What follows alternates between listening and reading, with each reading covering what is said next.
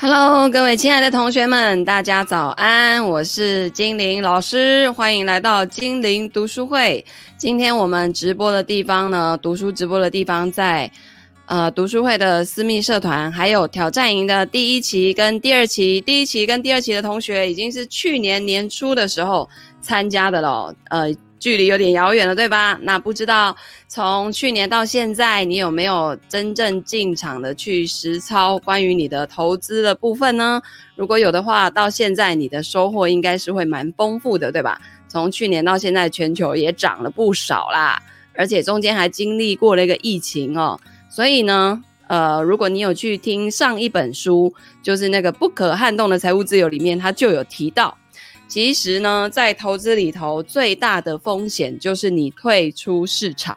好，那很多人是因为害怕波动、害怕涨跌幅，才会想说，呃，在大跌的时候想说，诶，不然我现在撤出市场，然后等到跌的差不多的时候再来。但是呢，你就会发现说，常常你的那个等到差不多呢，你也不知道是什么时候，然后等着等着，市场就又涨上去了。所以呢，你只要做好股债的配置，那基本上波动对你来讲也不会有太大的影响哦。所以钱呢，就是让它放在金融市场里面，让让慢它让它慢慢的用复利去滚存，去变大，对吧？因为我们现在的钱，要不就是放在银行，没什么利息；要不呢，你就放在家里的床底下，但是有危险嘛，对不对？万一弄丢了；要不呢，你就是放在金融市场里面，跟着全球的经济成长去往上走。对吗？所以呢，今天接着我们要继续来读这个《慢慢致富》的第五十天。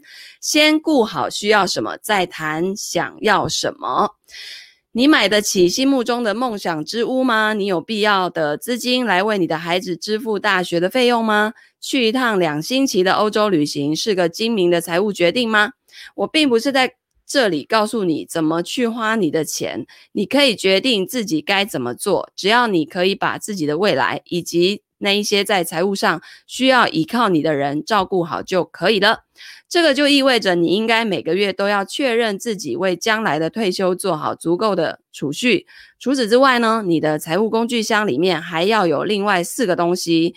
第一个就是医疗保险，第二个万一失去工作时的应急基金，三存款不足一百万美元时的失能保险，存然后第四个存款不足的一百。存款不足一百万美元，而且有家人依赖你的时候的这个人寿保险，这些都有了吗？那么其他的财务安排就随便你了。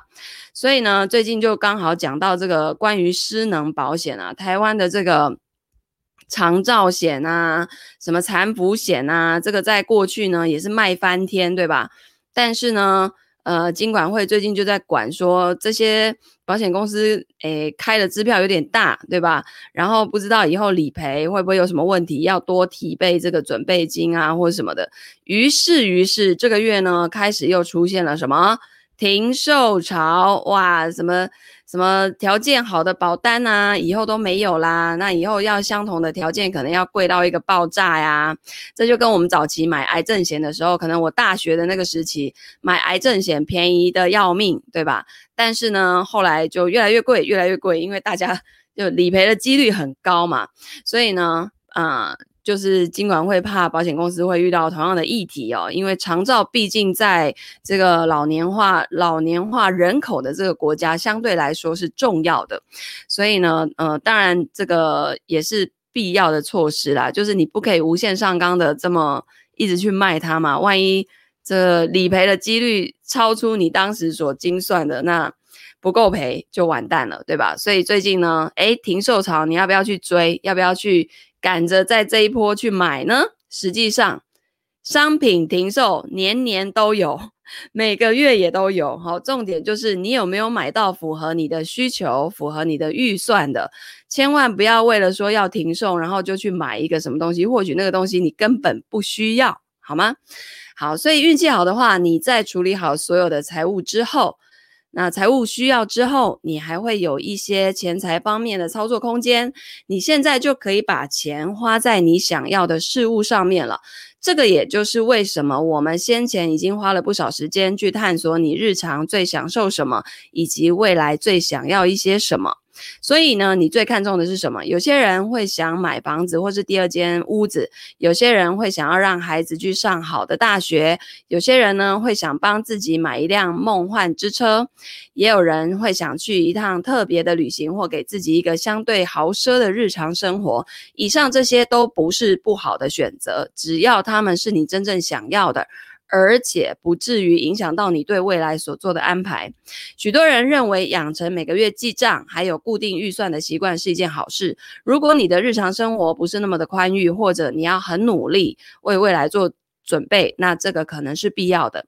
但是呢，如果你已经为未来做了充足的准备，也有办法应付可能遇到的坏时机，我倒不太担心你是否应该记账或规定出每个月的生活预算。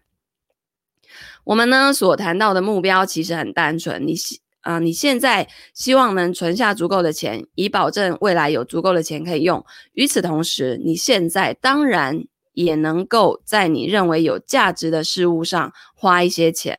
OK，所以呢，你要去确认的就是，OK，我已经采取了必要的步骤来照顾好自己的未来以及家人。好的，所以呢，每天进步一点点，读书带来大改变。欢迎来到精灵读书。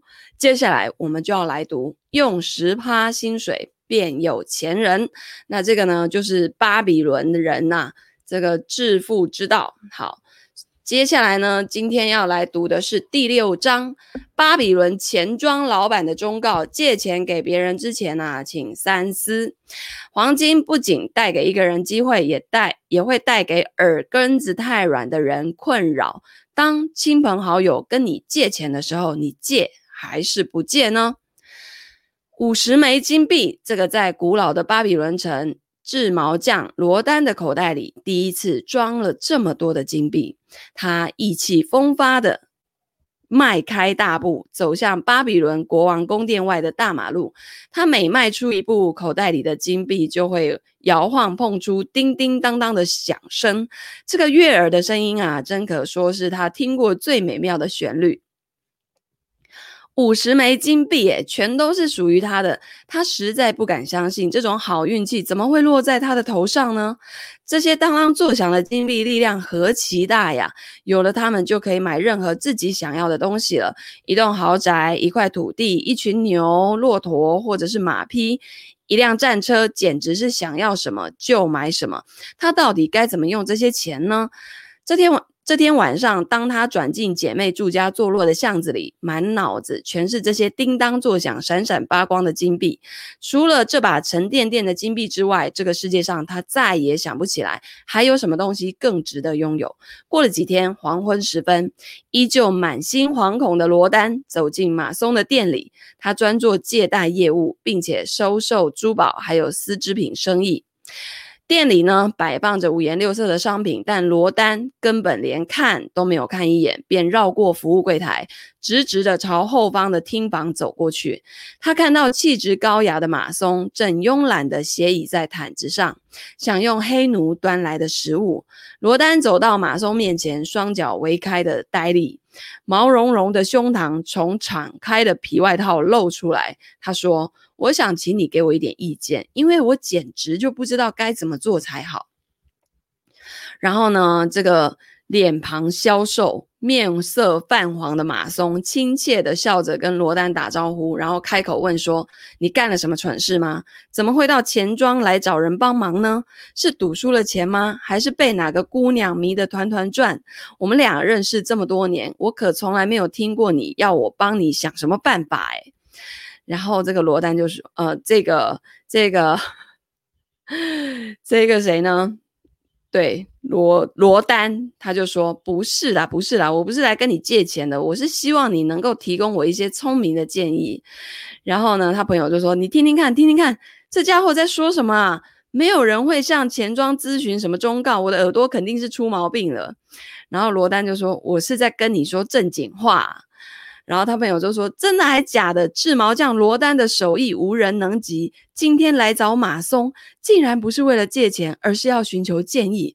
许多人干了蠢事，得找我借钱收拾烂摊子，可是从来没有人想听听我给什么建议。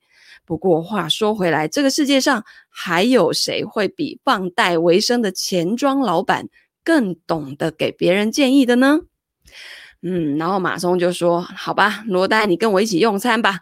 今天晚上你就是我的客人了。”然后他就吩咐这个黑奴说：“安多，为我们这位前来寻求建议的朋友制毛匠罗丹铺上一条毯子吧。今天晚上他就是我们的贵宾，帮他多送上一些好酒好菜，拿最大杯的杯子倒最好的酒款待他。今天就让他喝个痛快。现在呢，告诉我你遇到什么麻烦了。”然后罗丹说：“就是那个国王的礼物啊。”然后他朋友就说：“国王的礼物是国王送你礼物，结果他让你头痛万分，那究竟是什么样的礼物呢？”然后罗丹就说：“啊，因为我帮皇家护卫队设计新式的长矛枪头，让他龙心大悦，所以呢，赏了我五十枚的金币。我现在烦恼的不得了啊。”每一天呢，总是会有一票人跟进跟出的，要求分用我这五十枚金币。然后这个他朋友就说：“哎呀，这个是人之常情啊，想要钱的人总是远远比有钱的人还多。他们总是指望那些有钱人能够随手就分他们一些钱。难道你不懂得说不吗？难道你的心肠比你的拳头还要软吗？”他说：“我可以拒绝大部分的人呐，可是有一些人呐。”你总是动不动就会说好，难道一个人会拒绝与他深爱的亲姐妹分享财富吗？然后罗丹的朋友马松就说啊，那是肯定的，你自己的亲姐妹一定也不愿意剥夺你享受财富的喜悦吧。不过呢，他开口不是为了自己，而是为了夫婿艾拉曼，希望他能经商飞黄腾达。他一直觉得艾拉曼这辈子没有走过好运，他这一次来向我借钱，就是巴望着艾拉曼能够把握这一次的机会发大财。等到他赚钱，就会还给我了。我说老兄啊，这个马松就说啦，你提出来的这个问题啊，很值得讨论。一个人呐、啊，一旦有了财富，责任感就会随之而来，而且他的身份地位也从此跟其他人划分开了。有钱人一天到晚都在担心钱被诈骗集团骗走，或者是被自己玩完了。金钱确实能赋予一个人力量。还可以帮他完成许多美事。同样的，黄金不仅带给一个人机会，也会带给那些耳根子太软的人困扰啊！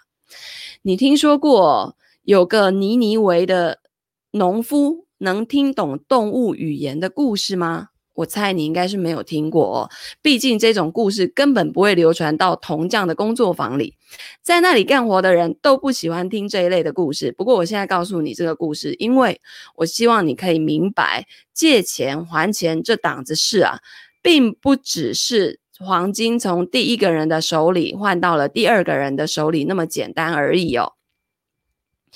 那他就开始说这个故事哦。他说，每天傍晚，每这一名能听懂动物语言的农夫都会到农场去晃一晃，听听动物们都在讨论些什么事情。有一天呢，他就听到公公牛跟这个驴子的对话。公牛呢就哀哀叫啊，说自己有多歹命啊。他说啊，你看我啊，每天从早到晚都要拉犁耕地，不管太阳有多毒辣，或者是我四条腿有多酸痛，也不管牛轭已经磨破几层我颈上的皮，我只要一睁开眼睛，就得没日没夜的干活。可是你看看你。天生就是悠闲命，每天呢，只要披上五颜六色的毯子，驮着主人去他想要去的地方就可以了，什么样的粗活都不用干。要是哪一天主人不出门，那你还一整天都可以快活的休息，只管悠闲的吃青草，嗯，然后呢，虽然呢，这头驴啊，有时候会故意使坏的蹭踢后腿，但还算是个好好相处的同伴，而且他也很同情这头公牛，所以这个驴啊，他就说：“哦，我亲爱的朋友，我也真心觉得你的工作实在是太辛苦了。如果可能的话，我愿意为你分担一些。那这样好吧，我帮你呢想一个偷懒的招数，让你可以放一天假。”明天一早，奴仆来牵你去拉犁的时候，你硬赖在地上不要起来，而且呢，还要发出痛苦的吼叫。这样一来，他一定会认为你生病了，没有办法上工。所以呢，这个公牛啊，就决定言听计从，隔天一早，奴仆回报农夫说，公牛生病了，无法上工。然后农夫呢，就对奴仆说：“那这样吧，把那头驴牵去拉犁，田里的活是不能停的。”这下子驴可倒霉啦！他为了帮助朋友偷懒一天，结果自己被迫代班一整天公牛该干的活，直到夜深，身上的犁头才被解下来。他心里又闷又苦，四条腿酸软无力，脖子也被牛耳磨破皮了。到了晚上，农夫又进到谷仓偷听动物们的对话，公牛就先开口了，说：“哎呀。”你真是我的好朋友啊！多亏你的聪明建议，我才有机会可以休息一整天呢。结果这个驴子就说：“啊，但是呢，我却跟天底下所有天真又单纯的傻瓜一样。”热心帮助朋友，自己反倒要接手朋友的粗活。明天啊，你还是乖乖下田干活吧。我已经听到主人跟奴仆说，要是你的病还没有起色的话，就要把你卖给屠夫了。我还真希望明天他干脆就把你卖掉算了，留着一头好吃懒做的牛，实在没什么用啊。这一次事件以后呢，两只动物从此就绝交了，谁也不理谁。罗丹，你能不能从这一则故事里面得到什么教训呢？罗丹说：“哦，这个确实是一个好故事，可是我没有听出有什么教训呐、”哦，然后这个马松啊，他就说：“啊，我也觉得啦，你大概是听不出来。不过呢，这一则故事的教训其实显而易见，而且也不难懂。他就是在告诉我们说。”你可以帮助那一些深陷困境的朋友，但是当你伸出援手帮助他们的时候，千万不要把他们的负担揽到自己的头上来。哇，我真是没有想到，他竟然会带有这么深刻的智慧，我可真的不想要。把他的重担转嫁到我的肩膀上来。可是你倒是告诉我，你到处借钱给那么多人，难道他们真的都会履约，把钱如数归还吗？马松在这方面可是经验老道呢。他微笑说：“如果借钱的人还不出钱来，那么这笔债款。”还能算是好交易吗？难道放款的人就不能动一动脑筋，事先就明智审慎的判断借钱的人能不能妥善运用这笔款项，以至于借出去的钱是否能回收？或者是万一遇到那些不会理财的人，非但不懂得借钱发财，最后还把钱平白的浪费掉，反倒是欠下一屁股债吗？我带你去库房看一看那些担保品。让他们告诉你发生在他们身上的故事吧。OK，所以马松呢就带着罗丹进入了库房，他把一个箱子搬下来，上头铺着一块红色的猪皮，长度大约跟他的手臂差不多。箱子的四周呢镶满着这个青铜的装饰。他把这个箱子啊放到地上，双手搭在盖上。每个人来到我这儿借钱的时候，我都会要求对方抵押一样物品。所有的抵押品都放在这个箱子里，借款人债务还清的那一天，我就会把抵押品还给他。要是有人拖到约定的时间还不能够还清债务，我看到他他的抵押品就会提醒自己，物主信用不佳，不可靠，借钱不还。这个装着抵押品的箱子就告诉我，什么样的人，什么样的借贷人是最可靠的。第一类就是那一些借的钱比自己拥有的财富还要少的人，他们还拥有土地、珠宝、骆驼或其他值钱的东西可以变现，以便偿还债务。有些人放在我这里的抵押物品价值可比他向我借的钱还要高。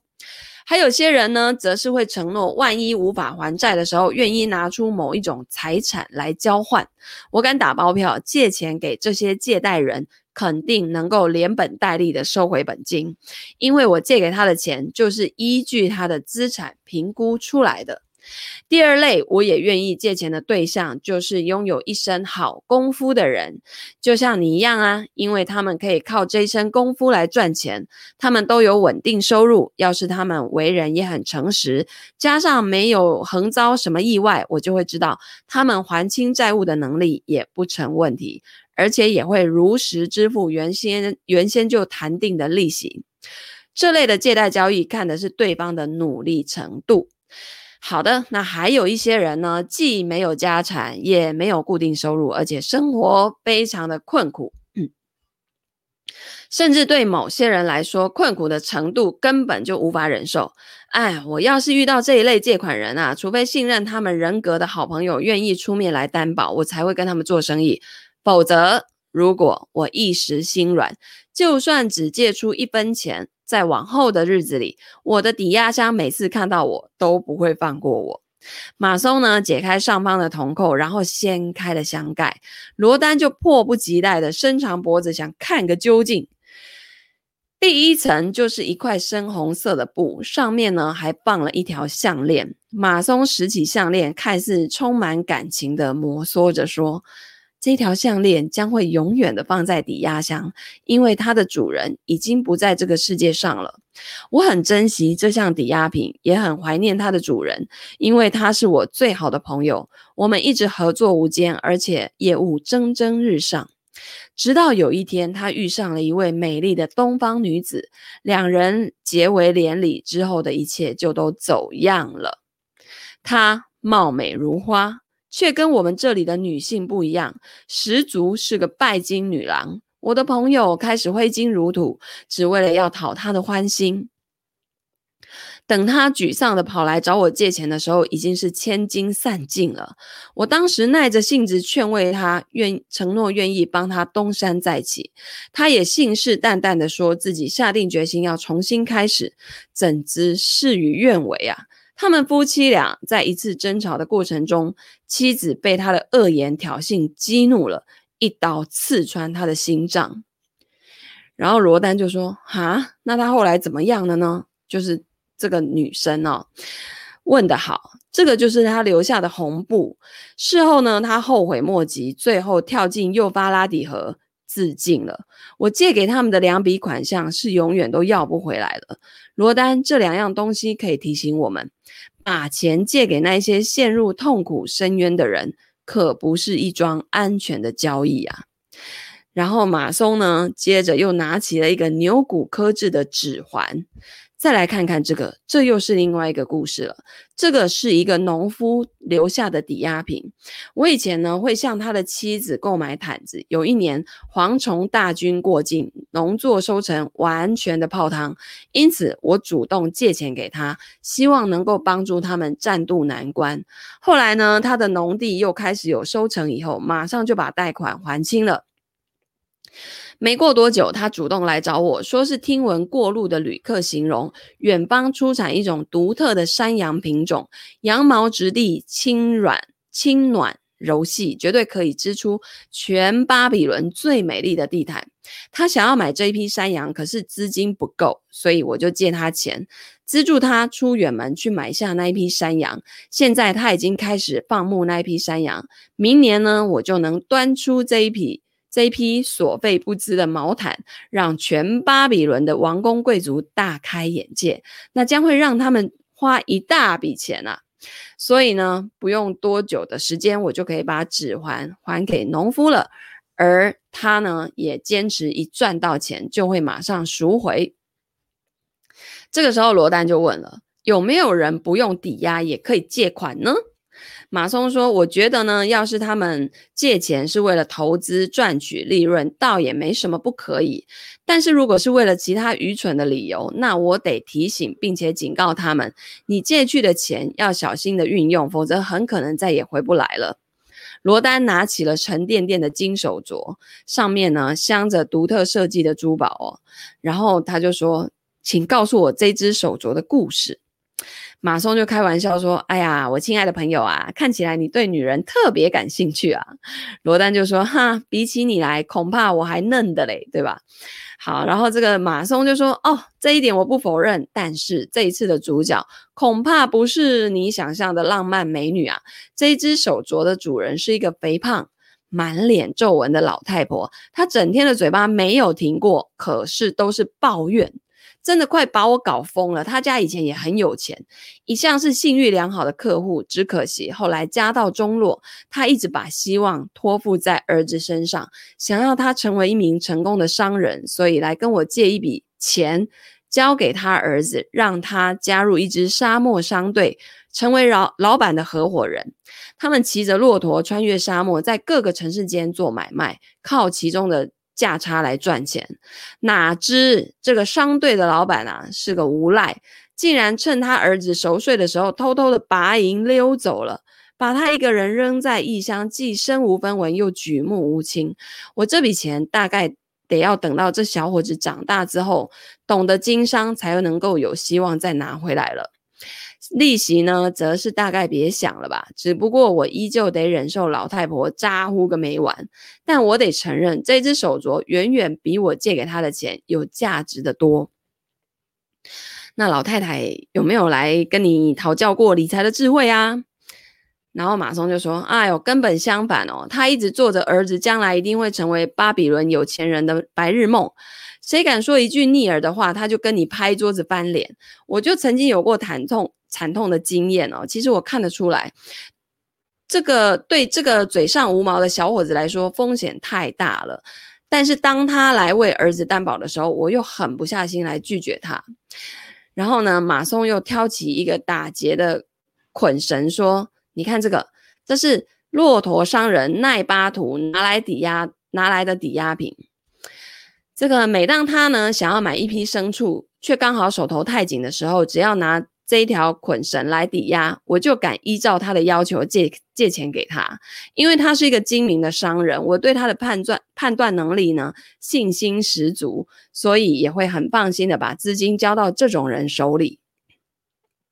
其实呢，我非常信任奈巴图这一类的巴比伦商人，因为他们的行事作风都讲求诚信，经常带着抵押品进进出出我的抵押箱。诚信的商人是我们巴比伦城无形的宝贵资产，帮助他们发达，贡献可长可久的贸易活动，并且促进整个巴比伦的繁荣跟昌盛，就等于是帮助我自己赚钱。马松呢，接着捡起一个用绿松石刻凿的甲虫，轻蔑地丢在地上，脸上表情尽是不屑。他说：“这一种生长在埃及的臭虫，一个埃及的小伙子拿这一颗雕虫宝石来我这里抵押，他根本就不在乎我能不能收回贷款。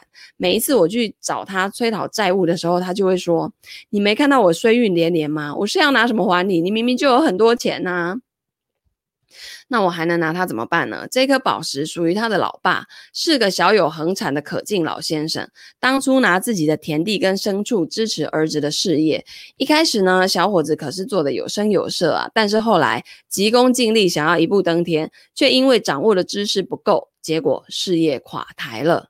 年轻人总是野心勃勃，想要走捷径，一举成功，急着平步青云。他们为了达到目的，总是会不经思考就跟别人伸手借钱。年轻人涉世未深，根本就不知道自己还不起的债务就像个无底深渊呢。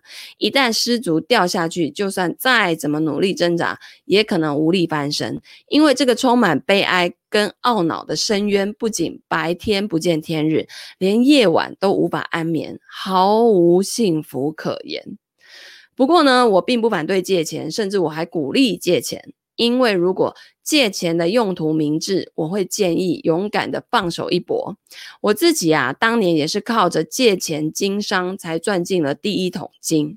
不过放款的金主看到这种情况又能怎么样呢？上门来的这名年轻人一副垂头丧气、不学无术的样子，看起来一脸怀忧丧志，根本就不打算努力还债。我一点也不想要看到老人家拿出土地跟牛群来抵押呀。所以呢，这个我们就要来讨论了。借钱给人家创业是乐于助人、成人之美吗？好，除非啊，对方提供合理的事业规划跟还款计划，否则不要轻易的借钱给他。好，这时候罗丹呢就抓住时机问了：“你讲的这些故事哦，都很有意思，可是我想要听的答案在哪里呢？我到底该不该把我那五十枚金币借给亲姐妹的夫婿啊？”毕竟这一笔钱对我来说可是意义重大耶。好，然后呢，他的这个朋友马松就说了：“哦，你的那个姐妹我也认识，她是一个很有信誉的女士，我很尊敬她。如果她的丈夫来跟我借这五十枚金币，那我就先要问他了，打算借这些钱干什么？要是他说希望像我一样做一个商人，买卖珠宝生意，兼贩售各式各样的装饰品，我就会继续问他：那你了解这一行吗？知道上哪儿才能批到最低价的货吗？上哪儿才能卖出好价钱吗？你觉得我所提的这些问题，他都能肯定的回答是吗？罗丹承认说：“我不觉得，因为这些事他根本一点就不懂。他呢，一边在几家商店里打杂，一边则是帮我制作铜毛。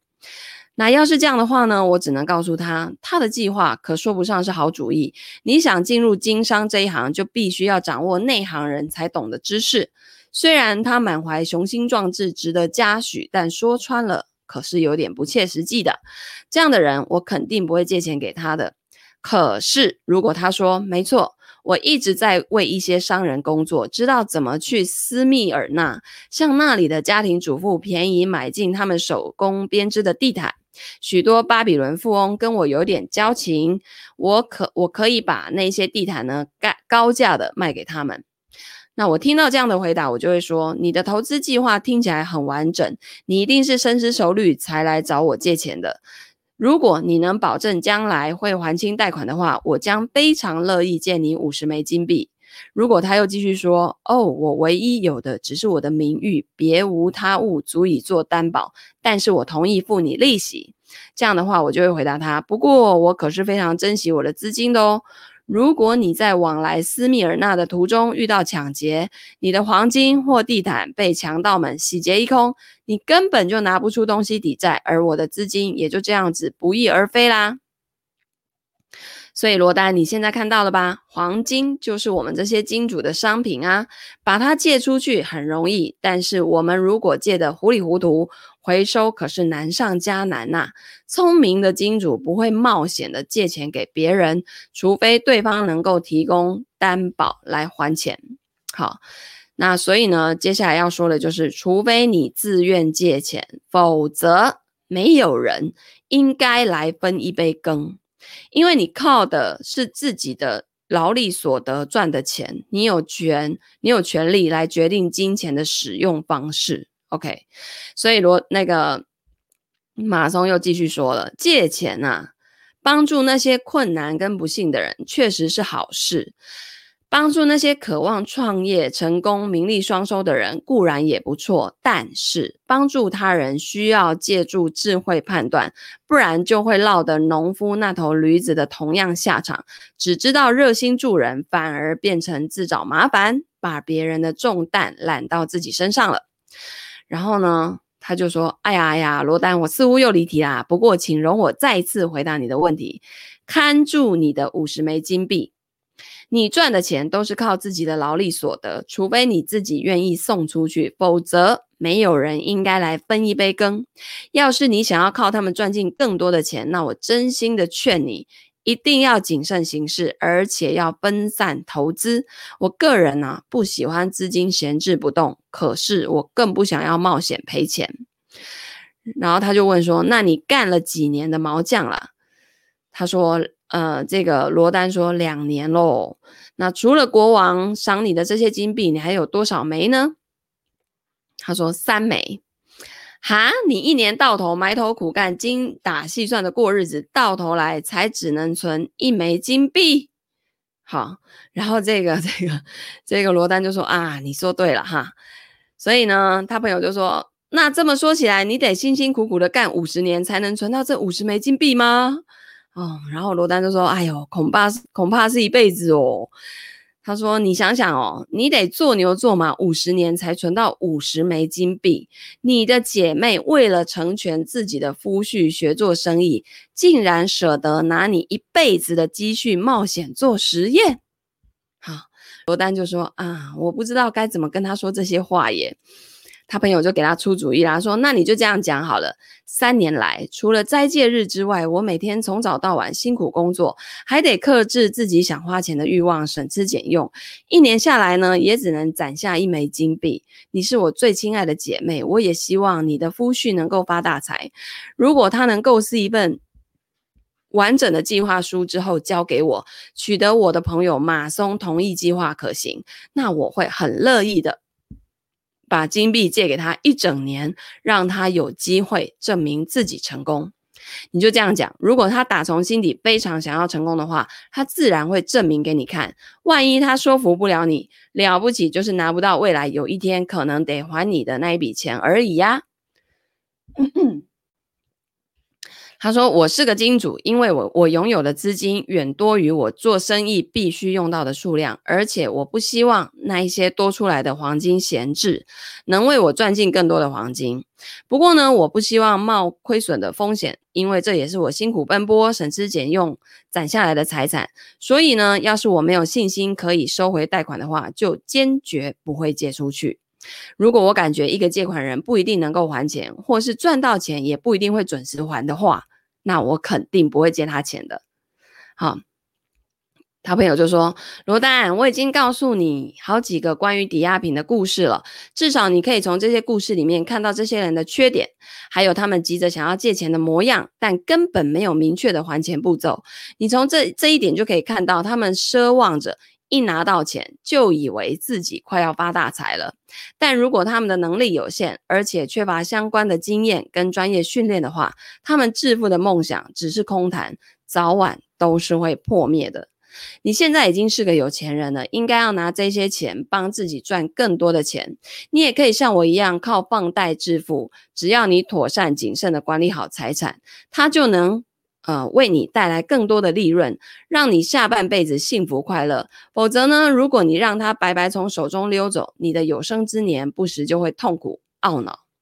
所以你打算怎么处置这些金币呢？罗罗丹就说：“看好它。”马松就说：“嗯，说得好。第一个念头就是要安全守护它。你想一想哦，要是这些黄金让你的姐妹、让你姐妹的夫婿来管理，还可能安全可靠，不蒙受损失吗？”恐怕不是这种下场哈，因为他向来不善于理财。然后呢，马松就说：“那就不要因为什么责任之类的情感作祟，就轻易的把财富托付给别人。如果你真心想伸手拉你的。”家人或是朋友一把，可以采取其他不会冒险赔上资产的方式。你得你得知道哦，要是不好好守住这个财富，它就会不知不觉的从手里溜走。就好比是拿钱给别人，让他把你的钱挥霍一空。所以其实要这个借钱给别别人，就是一种艺术哈。像我是不太，我几乎是不借钱给别人的。像那种呃有急用的啦，哈，然后哎呀，我我实在是很少遇到有人来借钱，然后通常来借钱那种要借什么几十万的那一种啊，我通常就会觉得你也别借了吧，我就直接包给你一个大红包，好，然后不要来跟我借钱，好不好？这一包直接送你，就是譬如说包个三万五万这样子哦，我觉得也不要造成彼此的困扰，然后感觉好像。也可以加钱帮一点忙，吼，帮上一点忙这样子，因为我觉得借钱之后你要去催催人家还钱，第一个自己就觉得很烦，然后被催的那个人也很烦，对不对？然后啊，反正就是信用好的人，你就是去银行就借得到了嘛。你现在在银行借不到的，那就代表你自己的信用分数是有问题的啊。那 身边的人要再借，现在大家都是。我觉得先把自己照顾好，不要成为别人的负担，大家都做好这件事情就好了，对吧？好，所以呢，一夜致富的划划算生意上门，该不该赌这一把呢？慎防投资的陷阱，不要让谋取暴利的发财计划给诱惑了。马松就问啦：“你守护好黄金之后，接下来要怎么做呢？”罗丹就说：“那用它去赚更多的黄金啊。”好。马松就说：“你的回答再一次证明你是个聪明人，就是应该善用他们来赚更多钱。以你现在的年纪来推算，要是能够审慎明智的放贷，不用等到白发苍苍，你的金币数量可以翻一倍。”要是你冒险把钱借出去，就只能看着它凭空蒸发，你还会因此浪费掉赚更多钱的机会。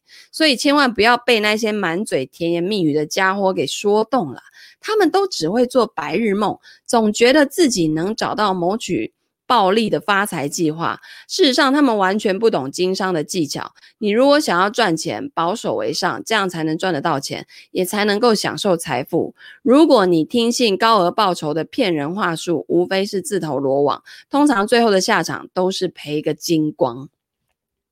在寻求理财方面有成就的专家或企业，跟他们合作。好，然后呢，因为他们善于投资，而且也具有充分的智慧还有经验，可以保障你的本金。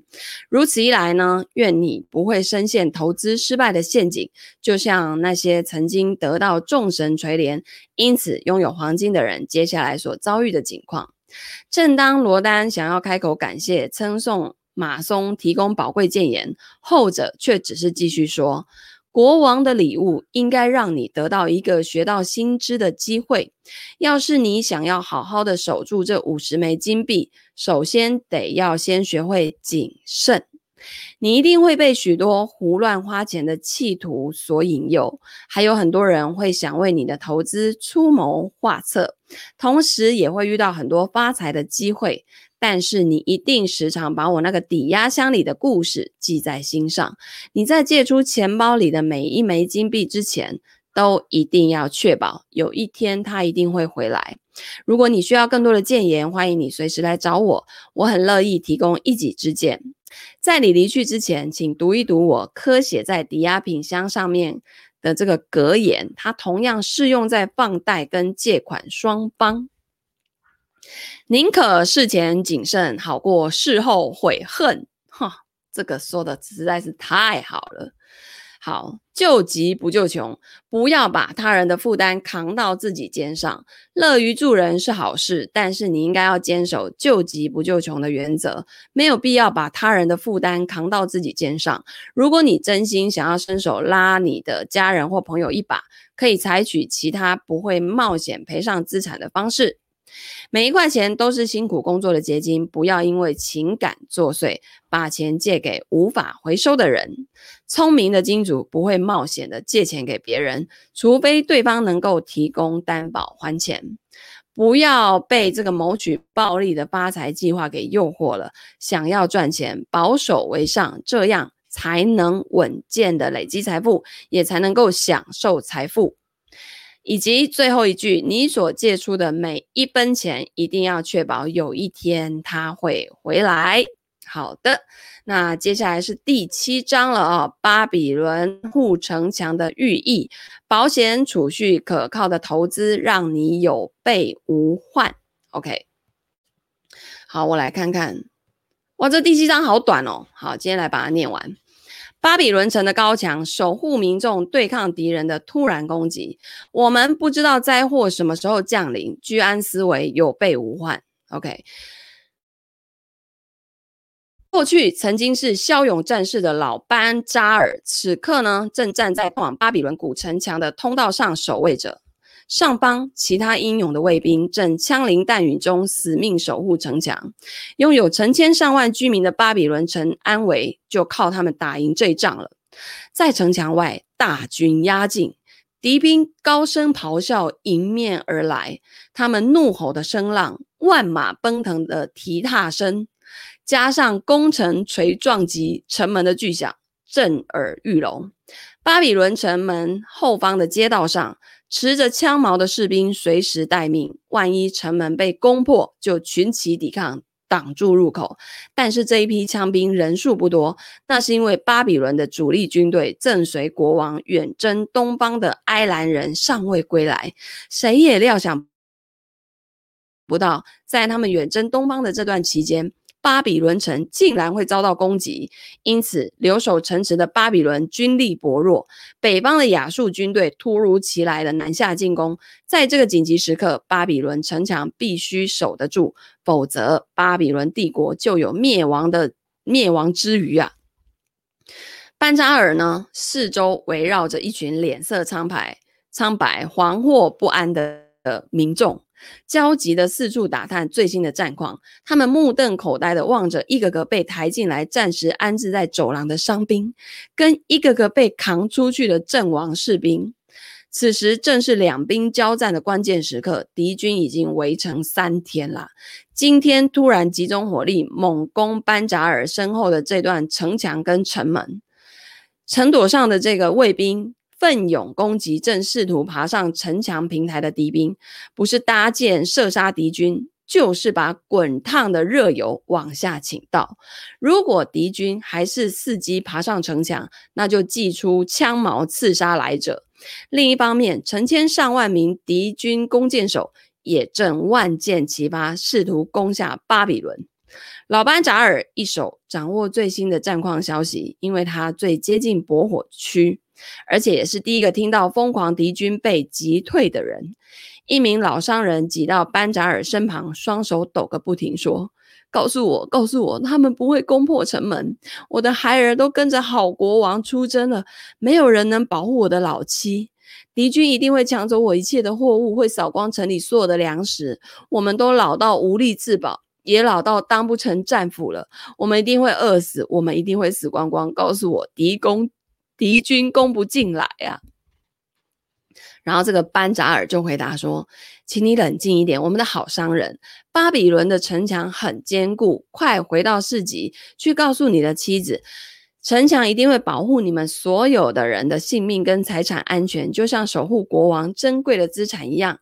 请贴着城墙走，不要让敌军射进来的利箭落在你们身上。”老商人离去，接着一名抱着婴儿的妇女趋上前问说：“长官呐、？”城墙上有什么新的消息吗？请告诉我实话，这样子我才能传达消息给我那可怜的丈夫，让他安心。他现在伤势严重，正发着高烧，却还是坚持要穿上盔甲，带上枪矛保护我跟孩子。他说，一旦敌军攻破城门而入，就会报复性的展开恐怖烧杀掠夺。然后这个这个半扎尔呢，他又说。好心的母亲，我再次的跟你打包票，巴比伦的城墙一定会守护你跟你的孩子。我们的城墙高耸又坚固，你难道没有听到我们英勇的卫兵把一锅又一锅滚烫的热油倒在攀爬绳梯的敌兵身上时，他们发出的痛苦哀嚎声吗？是啊，我的确听到哀嚎声，但是我也同时听到敌军群起攻城、攻城锤猛撞城门的巨响啊！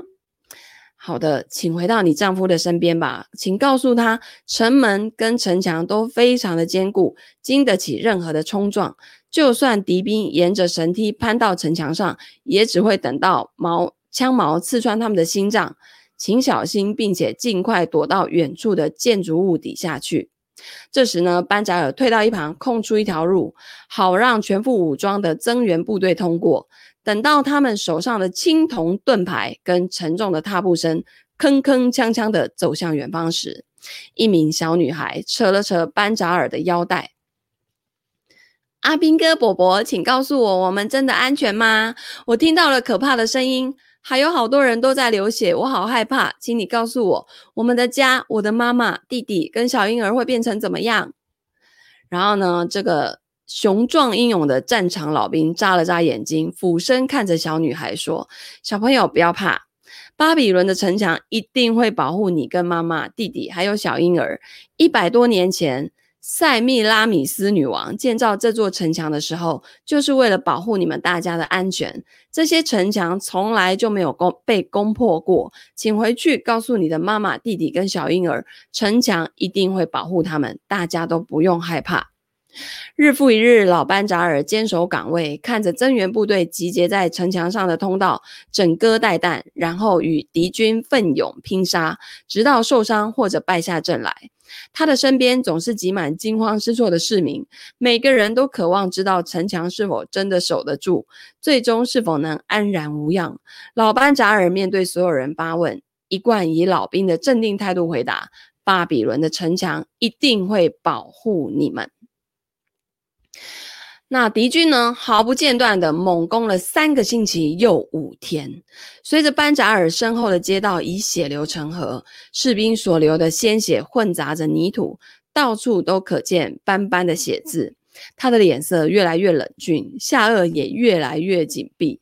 城墙外面每天也总是有许多敌军的尸体堆积在城墙的脚边。到了晚上，再由同胞拖回去埋葬。到了第四个星期第五天晚上，城墙外士兵叫嚣声仍然没有停止。但是隔天一早，清晨的第一道曙光照在巴比伦城墙上的时候，也同样照在敌军撤退所扬起的滚滚沙尘里。巴比伦城墙上的守卫士兵大声欢呼，没有人会搞错它所代表的意义。城墙后方待命的士兵也不断地传出喝彩声，街头更是挤满欢欣鼓舞的民众，兴奋激动的情绪好似暴风雨扫遍整座城市。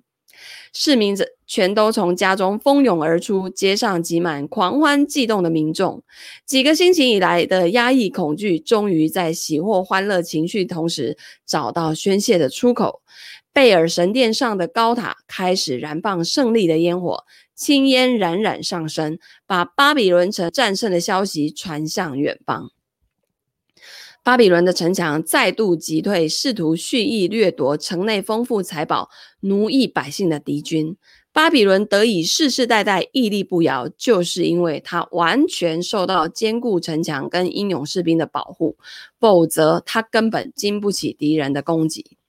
巴比伦城墙守卫战正足以说明，任何人都需要也希望受到保护，这是人类天性中内在固有的愿望。自古至今从没有改变过，但是现在我们已经发展出更广泛、更完善的计划，得以实现同样的保护目标。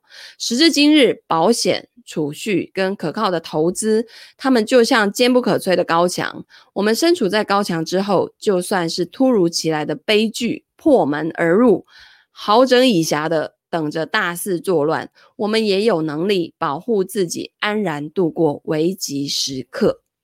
所以这里有一句话了：我们负担不起缺乏适当保护的后果。所以呢，世事无常，懂得未雨绸缪的人，即使遭遇突然的灾祸，也能安然的度过。人类的天性希望受到保护，所以保险。储蓄跟可靠的投资，让你可以安心的面对生活当中的未知事件。OK，好的，接下来第八章，明天啊，我们来读勇敢的面对债务，赢回你的尊严。后面呢，要讲到的故事就是有一个人从奴隶变身骆驼的富商哦，好，这很棒。OK，好的，希望呢今天的读书能够给你为你。为你带来一些启示哦，关于借钱给别人的艺术，你要怎么评估这个人啊、能不能借钱给他等等等等的这些。所以呢，啊、同学要好好谨记哦，那个自己先照顾好哈，千万不要把别人的重担揽来自己身上压给，好不好？好，所以呢，这个如果你喜欢听我念财经。还有自我成长相关的书籍，欢迎你按赞、转发、分享给你喜欢听书的好朋友哦。那我们明天见，拜拜。